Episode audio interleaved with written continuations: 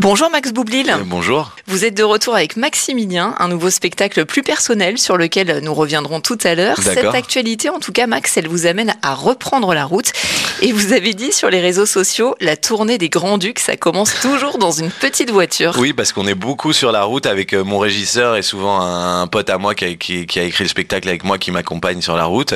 Et on est euh, dans la voiture, sur les autoroutes, sur les aires d'autoroute, dans les toilettes d'aires d'autoroute, dans les hôtels. Euh, on est tout le temps sur la route avec les valises, la guitare, parce que c'est un spectacle où je chante aussi. Et euh, la route, ça nous connaît bien. Et c'est votre régisseur, Jimmy, justement, qui conduit. c'est notre régisseur qui conduit. Alors, il faut savoir qu'il a une conduite assez sportive, c'est-à-dire qu'il se met beaucoup sur la voie de gauche. Ah. Et quand il y a une voiture qui trouve trop lente, il met des coups de pression pour qu'elle se rabatte sur la droite. Et on lui ah, dit, Jimmy, Jimmy, tu nous fais peur, conduis plus cool. Voilà, conduis plus cool. Bon, il paraît que le permis de conduire, en tout cas, c'est le seul diplôme que vous avez eu. Oui, c'est vrai que j'ai eu du mal à avoir, mais je l'ai obtenu. C'était, c'était vraiment pas évident. Je, m'y suis pris à deux fois pour l'avoir. Le code, je l'ai eu très vite, mais la conduite, euh, je pense que l'examinateur, quand il m'a donné le, permis, je ne savais pas encore conduire. C'est après, en conduisant, que j'ai appris à conduire. C'était un gros examen pour moi. J'étais très stressé la veille, j'étais très stressé pendant. C'était, j'étais même surpris quand il m'a donné mon permis de conduire parce qu'à l'époque on voyait l'examinateur. Je me, j'étais, j'étais estomaqué. Je me suis dit mais c'est pas possible. J'ai calé quatre fois avant de démarrer et tout. Mais il est, qu'est-ce qui se passe? C'est un rêve. il m'a donné le permis. Il a été sympa. Ouais. Alors comme vous avez deux filles, Max Boublil, j'imagine que ça vous arrive de prendre la route avec elles. Vous êtes quel genre de conducteur? Euh, Alors moi je suis très très, moi je suis beaucoup à Paris sur mon scooter. Je suis très bon conducteur dans Paris.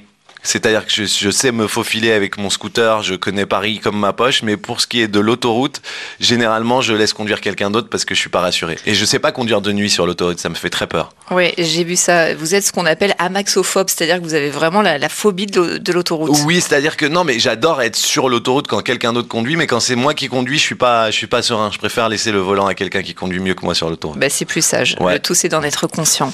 Exactement. Max Boublil, vous êtes né le 17 mai 1979 à Paris, d'une mère auteur pour enfants et d'un père médecin généraliste.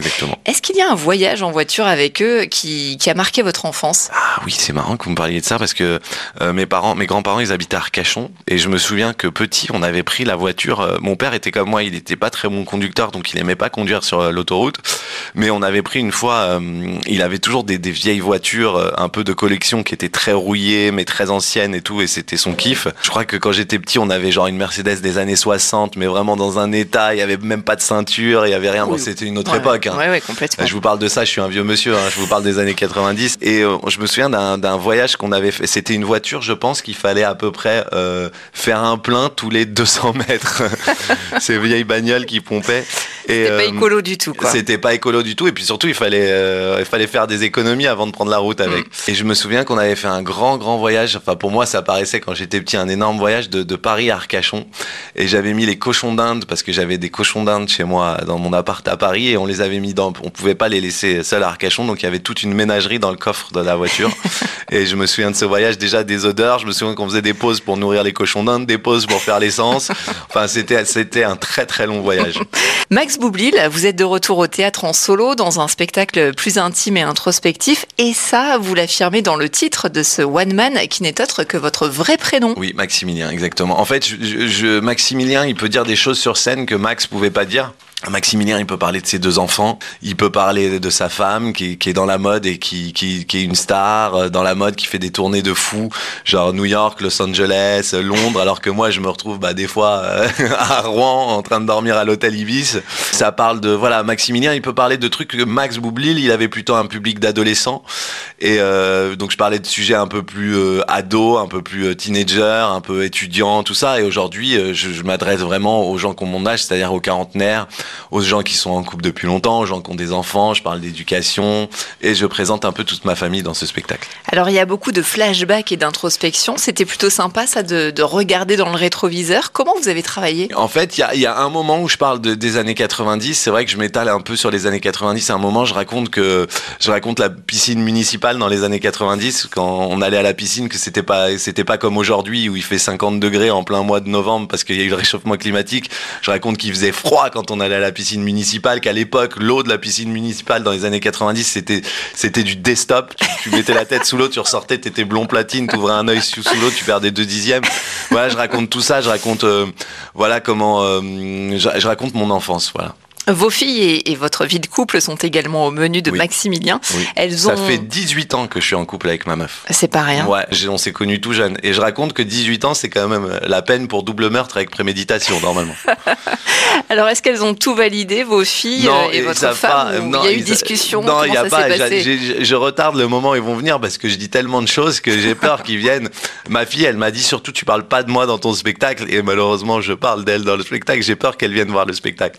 Alors, comme toujours, la musique, elle fait quelquefois irruption dans le spectacle tout aussi. Tout à fait, tout à fait. Je me fais des petites chansons euh, dans le spectacle. Je peux pas dévoiler les chansons que je fais, mais euh, mais euh, ah pardon, je fais des petites chansons et dans ce spectacle et je et je reprends à un moment mes, mes, mes vieux tubes, mes gold comme on dit, et il y a des nouvelles chansons aussi. Ça, je peux pas faire un spectacle sans prendre la guitare à un moment et déconner avec les, les chansons. Ça, J'adore moi être chanteur aussi. Il est aussi question du quotidien et de vos angoisses. À 40 ans et des poussières, qu'est-ce qui vous angoisse le plus, Maximilien ah bah comme je dis dans le spectacle, à 40 ans, euh, moi j'ai, oui, on va dire des poussières, on va dire à mon vrai âge, j'ai 44 ans. Je dis que c'est fou parce que j'ai le même âge que le président Macron, sauf que lui il est à l'Élysée et que moi je suis en train de faire mon spectacle dans une salle de 300 personnes à Nice par exemple. C'est les différences. Euh, je dis que j'ai l'angoisse euh, d'être humoriste parce que c'est vrai qu'aujourd'hui les humoristes on, on, est un peu noté comme les restaurants sur TripAdvisor et je raconte que la semaine dernière il y a un mec qui m'a mis rapport qualité-prix deux étoiles et propreté une étoile. Je sais pas comment le prendre. Ouais, je sais pas. Non, mais c'est vrai, on est beaucoup notés les humoristes aujourd'hui. Max Boublil, l'année dernière, pour la première fois, vous vous êtes aventuré au théâtre dans une pièce qui a rencontré beaucoup de succès, une situation délicate aux côtés de Gérard Darmon. L'aventure théâtrale à plusieurs sur scène, ça n'a rien à voir. Ah, ça n'a rien à voir, mais c'était un rêve parce que ça a tellement marché qu'à la fin, on a fini la pièce dans les Zéniths. Pour un boulevard, c'est très rare. Et euh, c'est vrai que j'ai, je pense que c'est une pièce qu'on va reprendre à un moment parce que ça a tellement marché que, que c'était dingue. Ma première pièce a été vraiment un ton et grâce à Gérard Darmon, à Clotilde Courreau. Mais euh, en tous les cas, c'était magnifique de commencer dans un théâtre de 500 places et de finir dans les zéniths partout en France. C'était, c'est une expérience folle.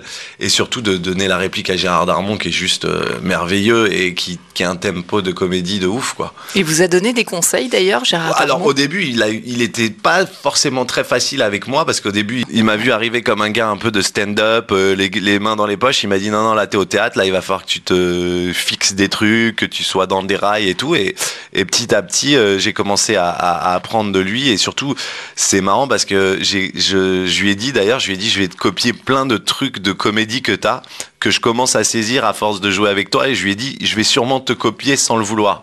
Et je pense que j'ai des tics de, de, Gérard Darmon maintenant sur scène. Et alors en tout cas cette expérience au théâtre ça vous donne envie de réitérer? Pourquoi pas réitérer? En tout cas là je suis vraiment euh, sur mon spectacle mais peut-être qu'après je reprendrai cette pièce. Oui oui oui c'est ça ça donne envie ou une autre pièce en tout cas pas, pas... oui là pour l'instant il est question de reprendre celle-ci. Donc, euh, ah bah si on, si on avait voulu, on aurait pu la continuer pendant 5 ans, cette pièce, tellement ça marchait. Côté grand écran, de La Vérité si je m'en 3, Robin des Bois, La véritable histoire, en passant par Prêt à tout ou encore Les Gamins, on vous a vu dans bon nombre de comédies françaises. Est-ce qu'il y a des projets, des idées euh, qui vous animent en ce moment? Moi, j'ai tourné deux films qui vont sortir. J'ai tourné un film qui est une comédie romantique avec euh, Émilie Dequesne qui, qui s'appelle Double Foyer. Et j'ai aussi tourné un film de comédie qui s'appelle Neuilly-Poissy où c'est l'histoire d'un petit mec de Neuilly qui se retrouve du jour au lendemain en prison, qui passe de 300 mètres carrés à 9 mètres carrés avec que des mecs menaçants.